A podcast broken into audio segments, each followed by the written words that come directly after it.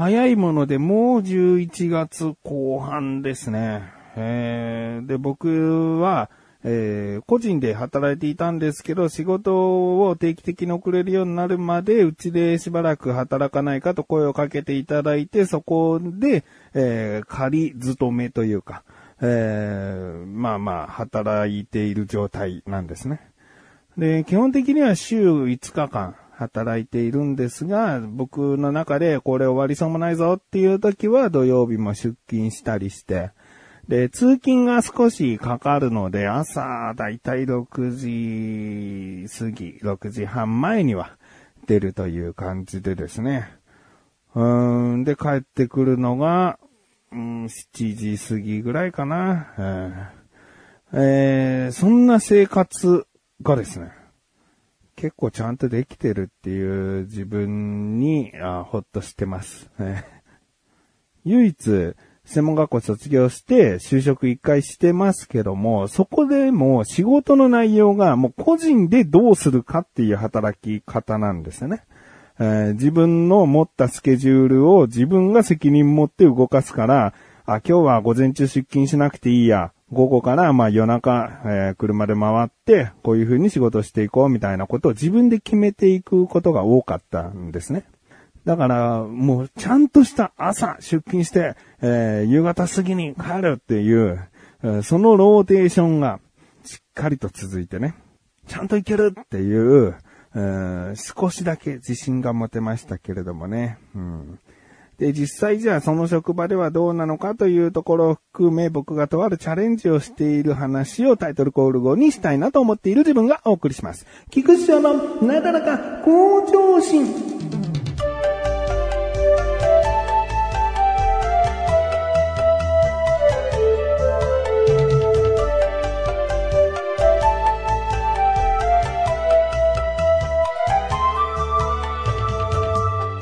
そうだな。あんまり仕事の話ってしてこなかったんで、で、どこかしらさ、愚痴とかさ、遠回しにとある人を傷つけちゃうとかさ、なんかそういうことをしたくないから、仕事の話って、ね、で、お金も絡んでくるし、あんまりしたくないなって思っていたんですけれども、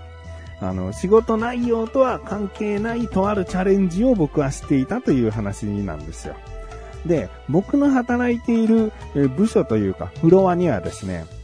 女性が4人いまして、で、もう一人、えー、男性の OK さんというね、えー、仮名ですけれども、詳しくはね、えー、前回の小田カルチャーかな、OK さんという人がいてっていう、OK さんがどういう人なのかっていう部分ね、話していたりもするので、気になるという方はそちらも聞いていただくか、まあ、いずれにしても、え、今後も OK さんっていうのはもしかしたら、え、名前は出てくるかもしれませんので、え、知っておいてくださると来やすくなるかなと思います。えー、OK さんは僕よりも年上で、直属の部下というか、OK さんのやっている仕事を、僕も手伝うような感じなんですね。で、他に女性が4人いますけれども、女性は、えー、基本別の僕とは違う仕事をしていらっしゃるんですね。だけど一つのフロアにいるという。で、まあ女性4人もいるんだって思うと、ちょっとね、なんか、あのー、まあ言い方がいろいろあるんですが、僕よりも先輩の方々、年下の方は1人いるけれども、えー、もう大体はもう人生の先輩の方々です。えー、そういった、え、フロアなんですね。で、あの、結構さ、自分は集中して仕事をしていても、あの、会話が飛び交っていて、で、普段一人で仕事してるときは音楽聴いたり、ラジオ聴いたりとかして、耳がこう寂しくないように仕事ができてるんだけど、やっぱりこういった会社の中でやるってなると、そういうわけにはいかない。イヤホンなんかしてる人の話、聞く時間って呼ばれてるのに聞こえなかったりとかしたら、あの、ダメだから。まあ、基本的には音楽とかラジオなんか聞いて仕事はしません。基本的にはっていうかもうしてません。えー、だけど、その中でもフロアで飛び交う会話が結構僕の中では心地よかったりして、なんだろうな、スイーンとした静かな空間よりはさ、やっぱりこうちょっと賑やかじゃないけど、うん、まあ、会話が飛び交ってるぐらいが僕はちょうどいいなと。で、女性陣もそうですし、OK さんも含め、いろんな会話がこう飛び交ってるわけ。えー、隣の席とかじゃないから、みんななんか、飛び飛びの席なんだよね。うん、で、そこで会話が繰り広げられてるから、まあまあの音量で僕の耳にも届いて、ああ、何喋ってるか聞こえて楽しいな、みたいな。そんな環境、雰囲気なんですね。で、えー、もうこれは女性陣の方からなんですけど、よく仕事をこうしてると、えー、よかったらどうぞって言って、お菓子をですね、机の上に置いてってくれるんです。で、僕なんかがちょっと席を外して戻ってきたら机の上にお菓子が置いてあったりもするように、まあまあ、あのー、ね、小腹が空いたら好きな時いつでもどうぞ、みたいな感じで。例えばそうだな、おせんべいがさ、よく10袋くらい入っている中の、その小分けされたやつがこう置かれていたり、チョコレートのお菓子、クッキーのお菓子、えー、そういった小分けされたお菓子っていうのが多いかな。うん。で、それが机の上に置いてあると、ありがとうございますってね。その自分の好きな時にこう食べるようにちょっと端に置いといて、で仕事して、あ、なんかちょっと口寂しいなと思ったらお菓子を食べるみたいな。うん、別に仕事中食べちゃいけないとかいう厳しいルールもないので、好きな時に食べていい。で、そのお菓子がね、僕にとってすごく嬉しくて、あちょっとお腹空いてるなみたいな。おせんべい1枚食べちゃおう、みたいな。お昼過ぎてね、3時ぐらいになったらおやつの時間でちょっとなんか食べたいな、みたいな。本当にね、その小分けされたお菓子のありがたみがね、あるんですよ。で、女性陣、女性の方4人いらっしゃるんですけれども、もうそれぞれ、もう毎日ではないんだけどね。うん、2日3日に1回ぐらいがそれぞれで、こう、お菓子をくださるから、うん、時には集中して一気になんかもう、10種類ぐらいがこう、机の上に置かれたりする日もある。多い時はね。うん、だからもうそれぐらい女性陣の方々がもうお菓子を、えー、置いてくださることが僕はとても嬉しかったので、いつか僕もお菓子の恩返ししたいなって思ってたんですよ。ちなみに OK さんはお菓子を配ることはなく基本的にもらう方ですね。僕と同じ。まあ男性女性で分けるわけじゃないんですけれどもね。そこはまあ性格というか、うんまあ仕事柄というかな、なんなんでしょうね。まああの、お菓子を配るという習慣がそこであるのか、気遣いでくださっているとは思うんだけれどもね。うん。で、とある日に僕の上司である OK さんが出張に行くと、一日だけ。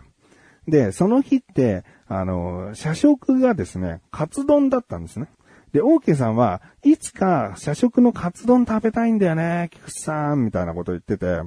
で、あ、じゃあ、金曜日はカツ丼ですね、っていうのがその一週間の始まりであったんですよ。だけど、その金曜日、オーケーさん出張になっちゃったから、カツ丼が食べれない。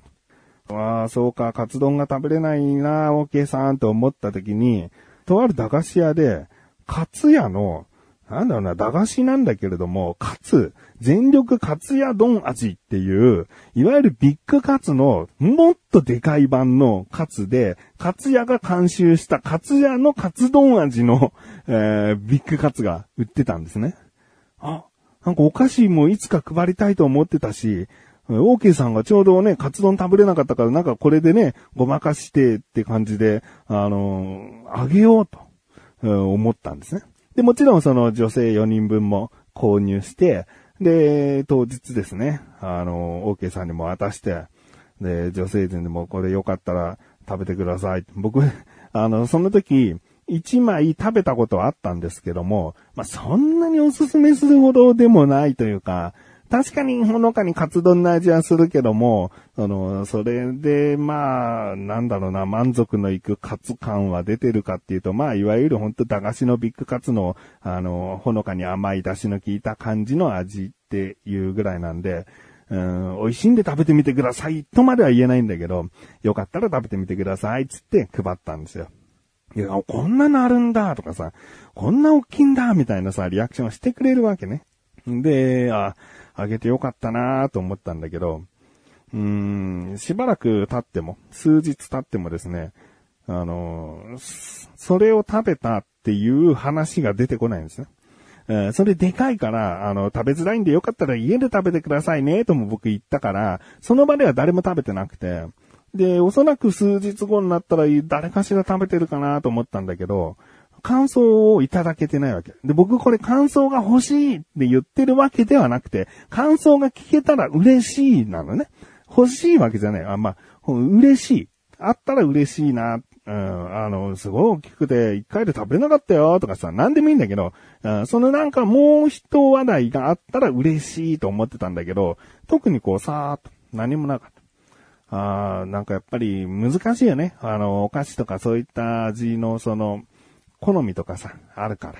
うん、基本的にはおせんべいとかチョコレートとかクッキー系が多いから、まあそういったね、王道的な食べやすいお菓子の方が好まれるんだろうなと思ってるけども、僕がその辺の手出すと被ってしまうこともあるかもしれないし、どこか面白みがないと思ってあえてそういった感じのにしたっていうのもあって、で、これはもう一度チャレンジしようと思って、で、僕が次に選んだのが、最近またこれ見つけたお菓子で、えー、チョコットソフトっていうマシュマロお菓子があって、で、これ一つ30円ぐらいのもう安い駄菓子なんですけれども、あの、いわゆるアイスのコーンの、えー、小さい版、えー、がありまして、で、そこにマシュマロが、入っているというか、ただのマシュマロじゃなく、ちょっとね、歯応えのある固めなマシュマロなんだけど、で、さらにそのマシュマロの中にはチョコレートのペーストが入ってる。そういうお菓子がですね、ヤオキンさんから出しているお菓子なんですけど、チョコットソフトマシュマロお菓子っていうのが、僕の中ではすごく美味しく感じて、あ、なんか面白い歯応えだなと思って。いや、こんなの、ちょっと職場で配ってみたいぞって思ったんでね。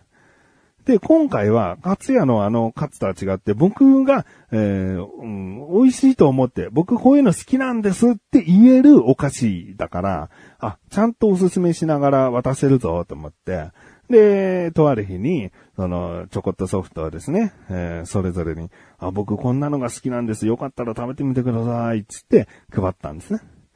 で、あ、こんなの言ってるんだ、クスさん、どういうとこで買うのみたいな。まあ、その場では、なんか、あの、ちょっとしたこうね、話題にもならないけれども、まあ、話が一つ二つこう上がるわけね。うん。で、ありがとう、みたいな感じで受け取ってもらえて、で、今数日経ってるんですよ。うん。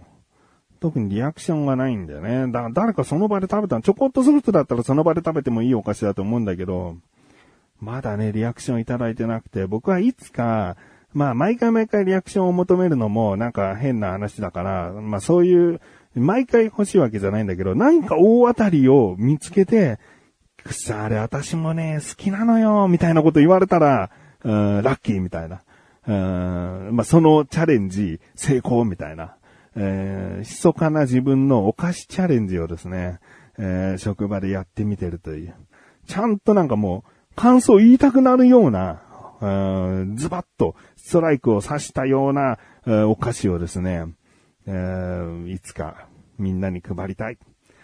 で、ちなみに次持っていくお菓子も、もう心の中で決めてて、次あれだ、と思って。きっと、きっと今回みたいな、チョコットソフトみたいな感じのリアクションになっちゃうのかもしれないけども、僕が好きなお菓子っていうことで、うーん、なんかこう、配りたい。配りたいっていう気持ちも強いね。うん。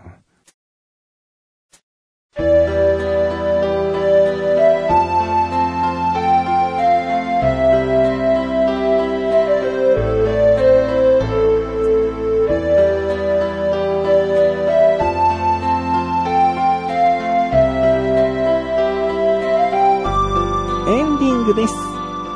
小田カルチャ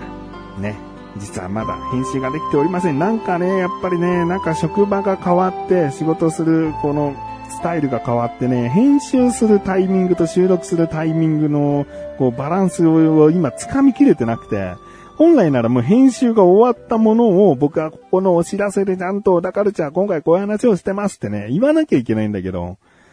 あー、なんか、なんか思い出してきた。クレームじゃないけど、近いような話したと思うよ。ね、気になるという方はぜひ聞いてみてください。ということで、なだらかこ女子甘いすすぶこじです。それではまた次回お会いできる菊池処理したメガネたまにでもあるよ。お疲れ様です。